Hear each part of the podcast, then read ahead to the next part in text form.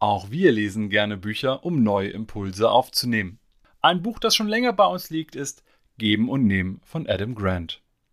Der Untertitel Erfolgreich sein zum Vorteil aller hat uns schon sehr angezogen. Bist du aber Geber, Nehmer oder Tauscher? Und was hat das überhaupt mit deiner Verantwortung als Product Owner zu tun? Genau darüber sprechen Olli und Tim in dieser Folge und wir hoffen, dass der ein oder andere Impuls für euch dabei ist. Daher nun viel Spaß beim Hören dieser Folge.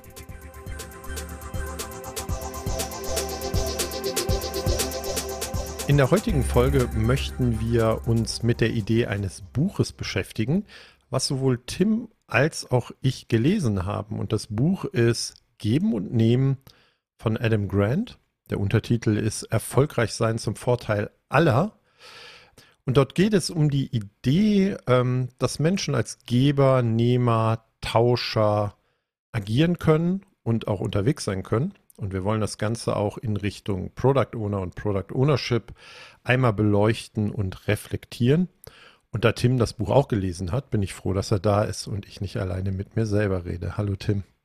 Hallo Olli. Ja, tatsächlich, ich habe das Buch so 2018, 2019 irgendwie gelesen. Stimmt nicht, ich habe es als Hörbuch gehört und es hat mich ziemlich gepackt und wir haben schon ziemlich lange vor, diese Aufnahme, diese Folge einzusprechen. Also schon über ein Jahr steht die Karte hier bei uns auch in unserem Trello-Plan drin. Und ich freue mich total, heute mit dir darüber mal zu reden. Ja, schön, dass das endlich auch mal klappt und wir uns trauen. Aber lass uns doch ganz grundsätzlich dann tatsächlich mal anfangen für all die, die das Buch vielleicht nicht kennen und denken, oh, was haben die denn da jetzt reingeworfen? Geber und Nehmer so als Bezeichnung. Hast du da so eine grundsätzliche High-Level-Erklärung von diesen Begriffen Geber und Nehmer, die in dem Buch auftauchen? Ich versuch's mal. Also, so wie Adam Grant es auch selber erklärt, äh, gibt es ja, Untersuchungen darüber, wie erfolgreich Menschen sind. Also es wird auf irgendeine Art von Erfolg eben geguckt und dabei verschiedene Zusammenarbeitsstile pflegen. Und der eine Stil ist eben darauf zu gucken, dass ich viel gebe im Sinne von Wissen teile, Informationen rausgebe, mich um das Wohl von anderen auch kümmere und ja, zum, zum Wohle aller denke. Das ist so die Gebermentalität vielleicht stark verkürzt und die Nehmermentalität ist dann eben so das Umgekehrte, dass man zum eigenen Vorteil eben versucht, alles zu drehen. Und als dritte Variante wird dann irgendwann noch eingeführt, dass es aber auch sowas wie Tauscher gibt, nach dem Motto, ja, ich gebe dir, aber nur wenn ich davon ausgeben kann, dass ich von meinem Gegenüber auch wieder was zurückbekomme. Also so eine Art Tauschgeschäft zu machen. Und äh, in, im ja, Unterschied dazu ist diese Gebermentalität erstmal frei zu geben und zu verteilen, ohne davon auszugehen, von der einen Person oder Gruppe, an die ich was gebe, konkret was zurückzubekommen. Mhm. Da gibt es, glaube ich, auch so die grundsätzliche These dahinter oder das, was wir in unserer Arbeitswelt häufig beobachten oder ich auch ab und zu gehört habe, dass halt Menschen, die geben, eigentlich immer das Nachsehen haben und dass irgendwie so Egoisten eher diejenigen sind, die auch beruflich vorwärts kommen.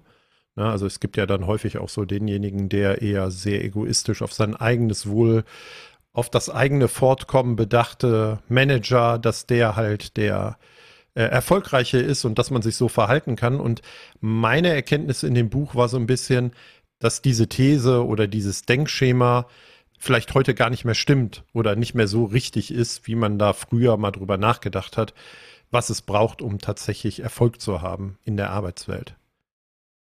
Ja, das war auch so das, was mich sehr angesprochen hat, weil ich bin halt irgendwie ein Kind der 80er und habe in den 90ern studiert und da war halt immer klar, also ich habe ja einen BWL-Hintergrund, sage ich ja immer, blöder BWLer, ähm, da war halt schon immer klar, ja, du musst ne, so Leistungsstreben, du musst auf dich selber achten, da gibt's dann so komische Sprüche wie, wenn du nicht auf dich achtest, achtet keiner auf dich und so. Und das sind, glaube ich, so Denkmuster, die in meiner Generation absolut eingeimpft wurden und weit verbreitet sind und auch zu dieser grundsätzlich verbreiteten These führen, dass du dann, wenn du gibst, dass du eher ausgenutzt wirst, dass du dann der Glackmeierte bist am Ende. Und der Autor hier, Adam Grant, der führt halt sehr schön aus, auch mit Studien etc., dass das nicht immer so ist, dass zumindest diese Geber in unterschiedliche, hm, ja, Bereiche noch zerfallen. Also natürlich gibt es immer noch diejenigen, die wirklich dann ausgenutzt werden, aber eben auch die anderen, und darüber wollen wir heute dann sprechen, die dann plötzlich sehr erfolgreich dadurch sind, zu geben. Und das, was die erfolgreichen Geber von den, ich nenne sie jetzt mal weniger erfolgreichen Geber vielleicht auch unterscheidet, ganz grundsätzlich, ist auch der, die Motivation oder der Schritt, als Geber andere zu einem Erfolg zu führen oder eine Gruppe von Menschen zu einem Erfolg zu führen, wodurch ich natürlich wesentlich indirekter auch selber etwas davon habe oder selber, selber irgendwie vorwärts komme. Wenn wir aber gleich nochmal genauer darauf einsteigen. Das Spannende fand ich aber, dass Adam Grant sehr stark herausgestellt hat, dass wenn ich eher in einer Gebermentalität unterwegs bin, es zu beobachten ist, dass ich entweder am unteren Ende von so einer sogenannten Erfolgsleiter oder äh, Erfolg in einem Unternehmen lande, aber eigentlich auch diejenigen, die ganz oben sind, äh, die wirklich richtig erfolgreich sind, dass das in der Mehrzahl aber dann auch eher Geber sind. Ne? Und äh, du hast es schon angedeutet, es ist spannend zu beobachten, äh, was unterscheidet die einen von den anderen Gebern. Ja, die grundsätzliche These ist halt immer, ne, Tauscher sind eigentlich sehr erfolgreich, Nehmer sind weniger erfolgreich und Geber sind am drittwenigsten oder am wenigsten erfolgreich. Und wie du sagst, diese Gebergruppe zerfällt dann eben und setzt sich, ein Teil der Gebergruppe setzt sich dann noch über den Erfolg von solchen Tauschermentalitäten. Mhm. Und vielleicht so einleitend noch ein letzter Punkt es wird sehr schön in diesem Buch dargestellt, dass wir eigentlich abseits der Arbeitswelt eher als Menschengeber sind. Ne? Dass es unser Naturell entspricht. Ne? Also, dass wir anderen auch helfen, weil wir wissen, durch diese Gemeinschaft, die da entsteht oder gegenseitiges Netzwerk, dass wir dadurch einen Vorteil haben. Wenn man aber jetzt auf die Arbeitswelt guckt, dass sich auch sehr viele Menschen, die eher aus so einem Gebergedanken privat unterwegs sind, sich in Richtung Tauscher oder vielleicht Nehmer auch tatsächlich verändert, weil scheinbar der Kontext und die Rahmenbedingungen so gestaltet sind in unseren Organisationen, dass wir immer noch glauben oder dass es auch tatsächlich Fakt ist, eher als Tauscher oder als Nehmer Erfolg zu haben. Aber das ist eigentlich nichts Natürliches oder äh, ein Verhalten ist, was wir sonst außerhalb der Arbeit an den Tag legen. Ja, die Beispiele fand ich da auch ganz schön so aus dem Privaten. Ne? Wenn du dich um deine Kinder kümmerst oder auch um die Kinder von anderen, wenn du im Sportverein, in sonstigen Vereinen aktiv bist, für die Gesellschaft was tust, dann handeln sehr, sehr viele als Geber. Aber an den, an den Unternehmensgrenzen ist damit häufig Schluss. Also halten wir fest, einleitend, Geber sind eher fokussiert auf andere, auf Gruppen, die zum Erfolg zu führen und vielleicht wie viel wir geben und nehmen, dass das auch sehr stark von unserem Kontext und den Menschen, mit denen wir da zusammenarbeiten, zu tun haben kann. Aber lass uns gerne mal einen Schritt weiter gehen. Was könnten denn Aspekte sein, warum Geber tatsächlich erfolgreicher sein können, als es Nehmer oder Tauscher sind? Also ich beziehe mich dann nochmal auf Adam Grant, der sagt, grundsätzlich geht man davon aus, dass der Erfolg von Menschen an drei Dingen festzumachen ist, an der Motivation, an den Fähigkeiten und den Gelegenheiten, also Motivation, Ability und Opportunity, aber es eben aus seiner Sicht da noch eine vierte Dimension gibt, und zwar, dass der Erfolg sehr stark von der Interaktion mit anderen Menschen abhängt. Also wie interagiere ich mit anderen? Und das ist jetzt genau der Punkt, wo hier das ganze Thema ansetzt, offensichtlich hm, ja, verhalten sich Geber anders in der Kollaboration und Kommunikation mit anderen. Dann lasst uns doch erstmal bei Kommunikation einsteigen, ne? Und die Zusammenarbeit, ne? Ich weiß es nicht trennscharf, aber dann auch nochmal äh, getrennt davon betrachten. Äh, Kommunikation, ne? Also ich stelle mir vor, wenn ich Geber bin, dass es höchstwahrscheinlich so sein wird, dass ich viel weniger aus meiner eigenen Perspektive und mit Forderungen irgendwie kommunizieren werde. Ne? Also dass mir logischerweise viel mehr auch die ähm, Bedürfnisse der anderen, mit denen ich unterwegs bin, ähm, im Mittelpunkt stehen. Und das führt mich auch so ein bisschen zu so einem Punkt. Ich hatte ja neulich auch mal einen Talk irgendwie beim Product Owner Day bei Heise.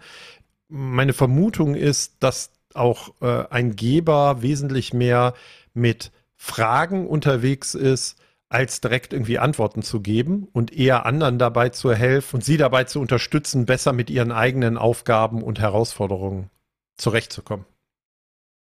Ja, ich glaube, der wichtige Gedanke ist dabei, dass man in der Kommunikation schon den Menschen Platz lässt, ja, indem man irgendwie Zweifel auch an der eigenen Haltung zumindest anbietet oder sagt, ähm, also ich könnte mir vorstellen, dass das und das uns helfen würde, anstatt zu formulieren, wir brauchen zwingend dies. Ne? Also gerade in Führungspositionen wie eben eine Product Owner Rolle das ja auch ist, ähm, letztlich Raum ähm, zu schaffen das nennt er dann Powerless Communication, also ja, ich weiß gar nicht, wie man das über, übersetzen sollte, ne? Sanfte Kommunikation. Ja, vielleicht machtfreie Kommunikation tatsächlich ja, vielleicht auch. Sowas, ne? Ne?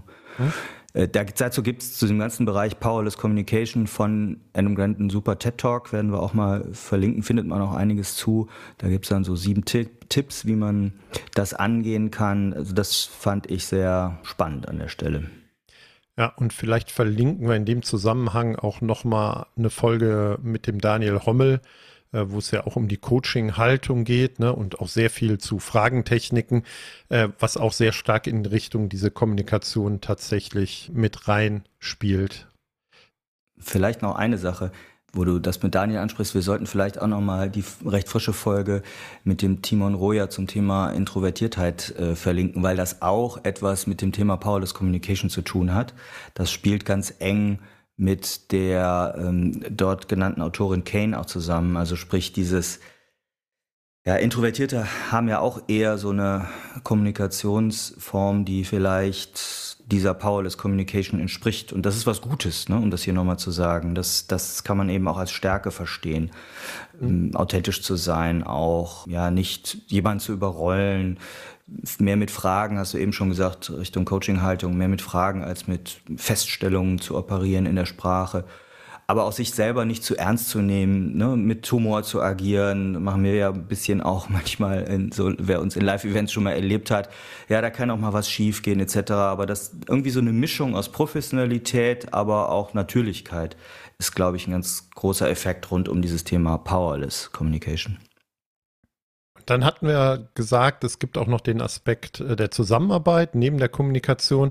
Und da fallen mir natürlich sofort die verschiedenen Beispiele ein, äh, wo Adam Grant auch über Netzwerke, die dadurch entstehen, dass ich als Geber unterwegs bin, spricht. Ne?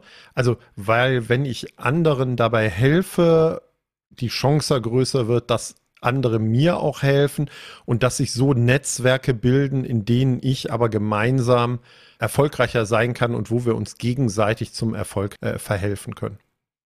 Ja, also ich, ich bin ja selber auch Netzwerker, so sage ich ja immer ganz gerne. Und das Entscheidende ist meiner Ansicht nach, dass man erstmal gibt, gibt, gibt und dann irgendwann aber auch äh, fragt. Ne? Also da gibt es im, im Marketing ja auch entsprechende Ansätze. Ne? Äh, give, give, give, ask. Also bevor du jemandem irgendeine um irgendwas fragst, äh, erstmal sehr viel Wert zu geben zum Beispiel, ne? oder Wert zu stiften, mehr Wert zu geben. Und das Entscheidende ist aber, glaube ich, dass man, dass wir alle auch ja sowohl geben, aber jetzt nicht so äh, blind und und rein altruistisch. Das ist gut, aber man darf auch fragen, ne? wann einem selber was hilft und äh, ja, das finde ich halt entscheidend, dass man jetzt, wenn man in so einem Netzwerk zusammenarbeitet, erstmal das Netzwerk als Ganzes sieht und sagt, wenn ich hier irgendwas in das Netzwerk reingebe, dann wird schon aus irgendwoher, aus irgendeiner Richtung, wird schon vielleicht viel, viel später auch irgendwas zurückkommen. Und da hat der Grant eben ganz tolle Beispiele und Geschichten in dem Buch drin, wie zum Teil nach 10, 20 Jahren oder so Sachen so sich, ja, in Anführungsstrichen zurückgezahlt haben. Ja, ich glaube, es gab auch so ein Beispiel, dass auf LinkedIn analysiert wurde, wer der bestvernetzteste mhm. Person irgendwie im Silicon Valley für irgendeinen Business-Kontext oder sowas ist. Und dass das ein Mensch war, ich kriege den Namen nicht mehr zusammen, der auch gar nicht so auf der Bildfläche ist oder der gar nicht so sichtbar für ganz viele ist, aber dass, dass diese Person tatsächlich auch geschafft hat, sich so ein Netzwerk zu bauen und äh, Leute auch irgendwo anders weiter zu vermitteln, ihnen einen Gefallen zu tun, damit halt alle erfolgreich sind. Und das zahlt dann im letzten Endes natürlich auch auf seine eigene äh, Sichtbarkeit und seinen eigenen Erfolg aus. Also dieses Geben und dieses durchaus als Geber erfolgreich sein muss nicht zwangsläufig dann viel damit zu tun haben, auch besonders sichtbar oder von anderen gefeiert oder, oder herausgehoben zu werden, sondern es kann sich in so Netzwerken natürlich auch ganz anders zeigen. Ja, und das, das muss man, glaube ich, auch akzeptieren, dass es nicht um den kurzfristigen Erfolg oder den kurzfristigen Payback davon geht, ne? sondern dass äh, Grant nennt das so schön, Geber sind nicht äh, im 100-Meter-Sprint erfolgreich, sondern eben beim Marathon. Hm? Dass man, dass dieses ganze Verhalten letztlich auf eine langfristige Geschichte ausgelegt ist. Ja, und ähm, es kann ja sein, dass ich in, ähm, mit Menschen zusammenarbeite, ähm, als Geber agiere. Ich glaube, es gab da auch so den Begriff dieser schla eher schlafenden Verbindung. Ne? Also ähm, das mhm. ist nichts, wo aktiv hm, zwei Menschen gerade was miteinander zu tun haben, aber man wird sich daran erinnern, dass man selber als äh, Geber unterwegs war und irgendwann kommt es vielleicht auch von einer ganz anderen Seite wieder irgendwo anders ein Impuls oder ein Kontakt, der sich genau was du meintest im, Mara im Marathonlauf irgendwann dann wieder auszahlen wird. Ich erinnere mich da an eine konkrete Geschichte im letzten Jahr, dass ein Kontakt von mir aus meinem Xing oder LinkedIn-Netzwerk auf mich zukam mit einem Thema rund um Agilität, äh, Product, ne, ich glaube noch nicht mal Product Owner, aber das war jemand, den ich ja aus einem Projektkontext, aus dem Jobkontext von vor 15 Jahren und dort auch eher nur lose kannte. Und der kam jetzt auf mich zu, hatte eben einen bestimmten Bedarf. Ich konnte ihn persönlich gar nicht selber decken, aber habe dann wiederum jemand anderes dahin vermittelt in diese Situation oder empfohlen. Und das Tolle dabei ist, dass diese schlafenden Verbindungen eben so funktionieren, dass du halt irgendwann mal eine Art von Vertrauensbeziehung oder zumindest ein Mindestmaß einer Vertrauensbeziehung aufgebaut hast, die dann ganz schnell wieder reaktiviert werden kann. Also du, du schreibst dir und vielleicht, also in dem Fall war das noch so, wir wussten schon gar nicht mehr, ob wir noch beim Sie sind oder beim Du sind so ungefähr. Äh, aber es war dann irgendwie ganz schnell eine Vertrauensebene da, die zumindest gut genug war, hier entsprechende Empfehlungen auszusprechen. Und das ist, fand ich, jetzt ein schönes Beispiel, was hierzu dann auch passt, zu dieser Marathon-Analogie und schlafenden Verbindungen. Ja. Jetzt haben wir so ein paar Aspekte gesammelt, äh, warum oder was Gründe sein können, dass Geber auch tatsächlich erfolgreich werden. Äh, ich glaube, eine Sache dürfen wir nicht vergessen, das ist auch Glück. Ne? Also manchmal ist es auch so, dass man sehr Glück haben muss, dass äh, jemand, mit dem ich als Geber interagiere, in so einem Netzwerk unterwegs bin, auch selber sehr erfolgreich wird. Das habe ich ja zum Teil auch gar nicht in der, im eigenen Einflussbereich. Das muss man aber, glaube ich, fairerweise zumindest auch noch ergänzen. Klar, das kann natürlich sein, dass bestimmte Leute in irgendwelche ne, Führungspositionen bei anderen Firmen meinetwegen kommen und einem dann plötzlich wieder ne, weiterempfehlen oder wieder ansprechen oder so. Das ist ja, brauchen wir ja kein Geheimnis zu machen. Das ist ja durchaus ein, Punkt, der uns auch an der einen oder anderen Stelle hilft, wo Menschen in ganz anderen Zusammen Kontexten inzwischen sind, die wir aber von früher her kennen und die uns dann vielleicht empfehlen, reinholen oder sonst was. Definitiv. So, jetzt haben wir hier 18 Minuten miteinander geredet, allgemein über das Buch. Jetzt stellt sich natürlich die geneigte Hörerin die Frage, ah, was bedeutet das alles für mich als Product Ownerin? Ja, also ich, ich sehe da eine Verbindung und äh, der Adam Grant hat diese These, die finde ich hier ganz passend, dass diese Haltung als Geber inzwischen sehr wichtig ist für diese, ja, für Dienstleistungsjobs, wo irgendwie verteilte Verantwortung äh, oder Zusammenarbeit äh, notwendig ist, um einen Mehrwert ja, zu erzielen. Ähm, er nennt das irgendwie Interconnected Service Jobs. Das würde ich zumindest auf die Verantwortlichkeit von Product Ownern auch beziehen. Und wenn wir so an die ganze Kommunikation und Interaktion von POs denken, fallen mir eine ganze Menge von Punkten ein, wo diese Geberhaltung sehr hilfreich sein kann für den eigenen Erfolg. Welche denn zum Beispiel? Eine Kleinigkeit vielleicht äh, ist, ist, dieses, äh, ist dieser fünf Minuten gefallen, den er auch mhm. da im Buch äh, zitiert. Das hat uns beiden ja sehr gut äh, gefallen. Der Gefallen Definitiv. gefallen. Ja. ja, das heißt de facto, wenn dich jemand um einen Gefallen bittet und du weißt, es dauert nur fünf Minuten, dass ich nicht anfange, drüber nachzudenken, ob sich das lohnt, ob sich das nicht lohnt, ob ich das richtig oder falsch finde, sondern das Ganze einfach zu tun. Ne? Also einfach was zu machen. Und die fünf Minuten sind natürlich so gewählt, dass das etwas ist, das selbst, wenn das mir nicht hilft, als Geber oder in der Art, welche Rolle ich als Product Owner da ausführe, dass es dann trotzdem auf die Vertrauensbeziehungen auf die Beziehungsebene einzahlt und sich da allein aus diesem Grund halt irgendwie lohnt. Also nicht lange darüber zu diskutieren, mache ich das, mache ich das nicht. Ich mache es halt einfach, wenn ich weiß, dass es ein vertretbarer ähm, Zeitaufwand ist. Und ich würde bei Product Owner natürlich noch ergänzen, naja, wenn es in meiner Rollenverantwortung ist. Ne? Also ich würde nicht anfangen, jetzt Dinge zu tun, die ganz weit weg von mir sind und die mache ich einfach, weil jemand auf mich zukommt, die auch jemand anders eigentlich machen sollte oder könnte. Im Zweifel würde ich halt fragen, ob ich irgendwie dabei helfen kann, weil es wird einen Grund geben, warum ich gesucht werde, aber nicht blind die Dinge einfach abzuarbeiten oder anzunehmen. Ja, was das mit mir gemacht hat, war noch ein bisschen Reflexion hm, der eigenen Rolle in ein paar Kontexten, wo ich eigentlich ja, Gefallen von mehr als fünf Minuten getan habe, sagen wir es mal so. Äh, sprich, wo diese, diese Frage, die man sich dann stellen kann, übersteigt der Nutzen für andere den persönlichen Aufwand wirklich? Ja, oder ist das in einem Ungleich gemischt? Wo ich, wo ich darüber wahrscheinlich nicht nachgedacht habe und sehr zu viel gegeben habe und ähm, wahrscheinlich dann ein Stück weit auch schon ausgenutzt wurde, wenn ich es so reflektiere. Das heißt, Gerade wenn man zum Beispiel als PO in diese Product Owner Rolle gekommen ist und vorher in einer anderen fachlichen oder technischen Verantwortung war, dann wird man natürlich gerne nochmal wieder gefragt, kannst du hierzu was, ne? kannst du hierzu helfen, kannst du dazu helfen, kannst du uns das nicht noch gerade mal machen, du weißt doch, wie das geht. Und wahrscheinlich ist es dann auch so, dass wenn du vorher irgendein System, bei mir war es so, dass ich als Projektleiter eine bestimmte Sache eingeführt habe und in dem Fall ein Content-Management-System sehr, sehr gut kannte und sowas wie der Third-Level-Support dann von dem ganzen CMS war, ja klar konnte ich dann auch mal irgendwas einstellen oder einen Beitrag ändern oder das und das. Und ich habe es dann auch getan, weil mir die Menschen irgendwie auch wichtig waren, die dann gefragt haben. Aber eigentlich war das Quatsch an der Stelle, weil das am Ende des Tages zu so einem 7-24-Stunden-Job geführt hat. Das würde ich aus heutiger Sicht echt anders machen. Hm. Dann würde ich noch reinwerfen als weiteren Aspekt, äh, was die Diskussionen oder die Inhalte des Buches für Product Owner machen. Ich habe noch mal sehr intensiv drüber nachgedacht, äh, über diese typischen 1 zu 1 Situationen, die ich als Product Owner habe. Ne? Also wir haben jetzt sehr stark über Netzwerke und Zusammenarbeit und Menschen zusammenführen oder äh, schlafende Verbindungen haben, äh, irgendeine Gemeinschaft äh, kreieren gesprochen.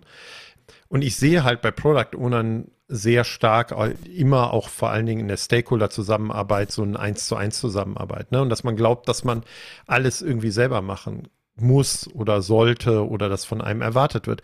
Und ich glaube, wenn ich eher als Geber unterwegs bin und andere Leute befähige, sie helfe, äh, ihnen helfe, ne, dass sie zu einem Erfolg kommen kann, eine Gruppe zum Erfolg für, kommen kann, vielleicht meine Developer zum Erfolg kommen kann, die halt eher im Vordergrund stehen, dass es mir natürlich als Geber Product Owner auch helfen kann, wirklich erfolgreich zu sein, ne? weil das Ganze halt ganz anders skaliert, kaskadiert, als wenn ich versuche, alles selber zu machen. Ja, ich glaube, das ist genau dieser wichtige Punkt, dass sich das so multipliziert. Also du, du gibst was, und das kriegen im Zweifel ja auch andere indirekt mit, so in der zweiten und dritten Schicht quasi. Und das heißt, du kriegst einen Ruf als, oh, der kann dir helfen oder oh, der ist, na, sagen wir es mal, hilfsbereit, ne? Oder dem können wir auch mal helfen, umgekehrt. Selbst wenn du dann Tauscher auf der anderen Seite sitzen hast, äh, erwirbst du dir, glaube ich, über so eine Haltung, über so ein Verhalten, nehmen wir mal das Beispiel mit den fünf Minuten gefallen, etwas über dieses One-to-One -One hinaus. Und das ist, glaube ich, sowohl für dich als Product Owner selber, als auch für eine gesamte Product Owner Community wichtig. Also äh, Grant sagt das so ähnlich nach dem Motto, schließe dich einer Gemeinschaft von Gebern an. Das könnte ich mir als PO-Community auch gut vorstellen, dass ihr euch eben als POs zusammen mir setzt und überlegt, äh, wollen wir so handeln natürlich? Das ist die erste Frage. Also es müssen ja nicht alle Geber sein dort, aber wie, wie stellen wir uns auch auf im Unternehmen, um ja, wie, wie wollen wir als Produktorganisation, als Produktmanager, als POs gesehen werden, ne? um vielleicht auch rauszukommen aus dem Silo-Denken, sondern zu sagen, nee, wir sind ein wichtiger Teil, wir geben und das wird dann irgendwann auch wahrgenommen und ich glaube, dass du dir damit auch viel Ermächtigung als PO oder PO-Community erschließen kannst. Ja, Ermächtigung ist ein guter Punkt. Vielleicht ist es auch Vertrauen, ne? also Vertrauen von anderen in das, was wir so tun, ne? weil es halt nicht als äh, zu einem Selbstzweck oder zu einem eigenen Vorteil wahrgenommen wird. Und das Spannende daran ist ja auch, wenn ich so agiere und mich so verhalte oder so als Geber wahrgenommen wird, dann kann ich vielleicht auch selber häufiger fragen, ne, um Hilfe, weil wenn ich so eine Art von Vertrauensbeziehung habe, dann ist, glaube ich, auch kein Problem, selber mal nach Hilfe zu suchen äh, und eine Frage zu stellen. Und auch andere werden sich so verhalten, dass ähm, mir dann wieder geholfen wird. Aber es ist so, wie du sagst, ne, der Marathonlauf und es ist eher ein erstmal investieren darin, auf lange Sicht erfolgreich zu sein. Das, das, war für mich übrigens aus dem Buch so fast der wichtigste Anstoß, nochmal dieses klar zu machen. Du musst auch selber aktiv um Hilfe fragen, das, oder öfters um Hilfe fragen. Das klingt so banal, aber wenn man, und ich denke, das bin ich, in so einer Geberhaltung drin ist, dann ist man manchmal auch zu stark da drin und äh, da drin gefangen. Und also mir fällt das, kann ich ganz offen sagen, auch eher schwer, um Hilfe zu bitten. Ähm, das hat mich hier, das Buch hat mich eher ermutigt, dann auch manchmal zu sagen, so komm, ja, das könnte ich mir jetzt auch alles selber erarbeiten mit viel Zeit, aber ich kann auch einfach mal mein Netzwerk fragen, ne? sei es äh, auf sozialen Medien oder im, im One-to-One und sagen immer, hast du da was zu, kannst du mir was, denkst du dazu, etc. Fand ich einen wichtigen Anstoß. Ja, ist, glaube ich, auch ein sehr wichtiger Anstoß und auch schön, dass du das teilst. Und dann sind wir auch schon fast so ein bisschen bei den konkreten Tipps und Tricks, die wir noch mitgeben könnten. Ich glaube, wenn du Geber bist äh, und nur gibst und nicht auch das, was du gerade gesagt hast, mal fragst, um Hilfe bittest oder so, dass dieses nur geben natürlich auch zu etwas führen kann, was einen selber extrem zusetzt, ne? Also einen äh, selber von seiner Kraft Energie in Anspruch nimmt oder man sehr stark auch von ganz vielen Nehmern ausgenutzt werden kann, je nachdem in welchen Umgebungen auch ihr seid als Product Owner. Also der macht das ja eh schon, ne? Und das bewusst irgendwie gespielt wird. Und da war auch der Tipp, und den würde ich als erstes mal reinwerfen. Natürlich, wenn man selber eine gewisse Sensibilität dafür hat, eher mal häufiger in Richtung von so einem Tauschergedanken äh, zu denken und zu agieren oder sich selber klar zu machen, äh, vielleicht brauche ich dann doch ab und zu auch mal etwas, was ich zurückbekomme, damit es mir selber gut geht, ne? Und damit selber auch meine Energie ausgeglichen ist und ich nicht in dieses Ausnutzen oder vielleicht im schlimmsten Fall sogar so eine Burnout-Situation reinlaufe möchte ich gerne nochmal dran anschließen, weil ich glaube, eine der größten Bedrohungen ist es ja in, so als Product Owner in eine solche 7 mal 24 Stunden, ich bin immer verfügbar Situation reinzugeraten. Und dabei eben auch bewusst zu erkennen, wer ist hier von meinen Menschen, mit denen ich hier unterwegs bin, vielleicht auch als Geber unterwegs und mit denen Koalitionen zu schließen und aber auch vielleicht bewusst zu sehen, wer ist hier nur als Tauscher unterwegs und dann vielleicht situativ auch ähm, so genauso zu reagieren, ja, oder zu sagen, da bremse ich mein Geben, also das, also ich mache das persönlich so, dass ich mir das, dass ich erstmal immer gebe, immer erstmal an das Gute im Menschen auch glaube, aber schon reflektiere, ne? wie, wie das so aufgenommen wird, ob andere auch geben, also jetzt gar nicht im Tauschergedanken, sondern mir das so ein bisschen über eine Phase angucke und dann zumindest mein Engagement runterfahre. Also aus den fünf Minuten gefallen wird dann vielleicht ein vier Minuten gefallen. ja, da wir wissen, wie gut wir äh, in Timeboxing sind, wir beide, äh, musste ich gerade ein bisschen lachen. Äh, aber ja, ich würde noch einen zweiten Tipp reinwerfen wollen und fände auch spannend zu wissen, wie du darauf guckst. Also ich glaube, dass ähm, auch durch die Kommunikationsform, die wir ja eben ausführlich besprochen haben, Geber in der Lage sind und ihr auch als PO in der Lage sein solltet, so einen gewissen Raum von Sicherheit zu erzeugen. Ne? Also in dem Menschen auch wirklich die Informationen teilen und auch offen miteinander kommunizieren, eine gewisse psychologische Sicherheit haben. Wir hatten das eben als, als Powerless Communication, machtfreie Kommunikation auch tatsächlich genannt. Und das Spannende, finde ich, bei dem Punkt ist auch ganz häufig, dass Geber, die so eine Grundhaltung haben, ne, auch wie du beschrieben hast, wie du halt auch agierst und unterwegs bist, dass ihnen das häufig auch gar nicht so schwer fällt. Ne? Also, dass auch ihre natürliche Kommunikation eher so ist, anderen Raum zu geben und halt da auch den Raum zu öffnen und erstmal zu fragen, was die anderen brauchen weil das natürlich die Art und Weise ist, wie sie sich auch verhalten oder ähm, wie sie auch mit anderen zusammenarbeiten wollen. Aber dieser psychologische Sicherheitsaspekt ist, glaube ich, für Product Owner auch total wichtig, weil ich will ja auch mit der Expertise und auch mit dem Wissen und mit allen Menschen, die dabei sind, zusammen erfolgreich das Produkt bauen. Und wenn ich das auf eine andere Kommunikationsform mache, ist halt die Frage, wie viel Kommunikation unterbinde ich schon und sorge gerade nicht für eine gewisse psychologische Sicherheit in der Art, wie wir miteinander zusammenarbeiten. Ja, ganz konkret. Situation Sprint Review oder Situation User Interviews oder solche Sachen. Situation Stakeholder Zusammenarbeit. Das sind für mich alle Situationen, wo ich Raum schaffen muss für gutes Zuhören. Oder anders, äh, um, ne, um, um Raum schaffen muss, damit andere laut aussprechen können, was sie denken. Wenn ich, bleiben wir beim Sprint Review, sehr stark über mein Produkt rede, was wir ja grundsätzlich sehr gut finden, dann muss ich aber gleichzeitig auch umgekehrt immer Raum lassen und Zweifel an der eigenen Überlegung zeigen, nach dem Motto, ja, ich glaube, das und das wäre jetzt hier der nächste wichtigste Schritt, zum Beispiel auf unserer Roadmap. Ähm, wie seht ihr das denn? Oder also einfach durch Sprache zu er ermöglichen, dass auch Gegenrede hochkommt. Das ist für Sprint Review wichtig, das ist in der Zusammenarbeit mit dem Entwicklungsteam wichtig, dass ich bewusst zeige, ich spiele hier auf Augenhöhe als PO und genauso eben in der Stakeholder-Zusammenarbeit. Das wäre für mich eben der wichtige Tipp hier, dass ihr auf der einen Seite als POs Stärke habt, Rückgrat habt, aber auf der anderen Seite auch nicht die Tür zuschlagt quasi, um andere gute Impulse damit zu überhören. Hm. Vielen Dank für die Diskussion, Tim. Äh, ich finde es spannend, auch von den Ideen dieses Buches auf die Product Owner Rolle zu gucken. Und wir konnten hier natürlich nur gewisse Impulse setzen. Vielleicht fand ihr das Buch interessant, äh, wollt euch damit beschäftigen, werden wir natürlich auch verlinken. Vielleicht könnte er auch eine gewisse Art von Haltung und Kommunikation, wie ihr als PO unterwegs seid, nochmal reflektieren, ne? ob es euch auch hilft in dem Zusammenhang, ob es euch entspricht, wie ihr eigentlich sonst so unterwegs seid. Ich glaube, da stecken ganz viele weitere interessante Fragen drin, die wir vielleicht auch an der einen oder anderen Stelle nochmal aufnehmen. Mir hat das Buch auf jeden Fall extrem geholfen, äh, über verschiedenste Dinge zu reflektieren. Ich weiß dir auch. Und ich glaube, ähm, wir sind noch nicht am Ende der Diskussion. Ja, also auch natürlich von mir klare Lese- oder Hörempfehlungen äh, als Tipp. Das gibt es inzwischen auch in deutscher Sprache als Buch. Ich glaube, als Hörbuch gibt es es bislang nur auf Englisch, wenn ich es richtig im Kopf habe. Aber ja, je nachdem, wer wie gerne lernt und liest oder sich Inhalte erarbeitet, ist da für jeden was dabei.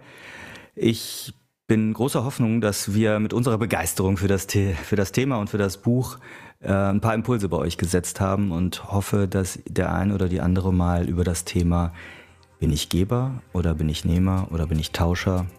Nachdenkt in Zukunft.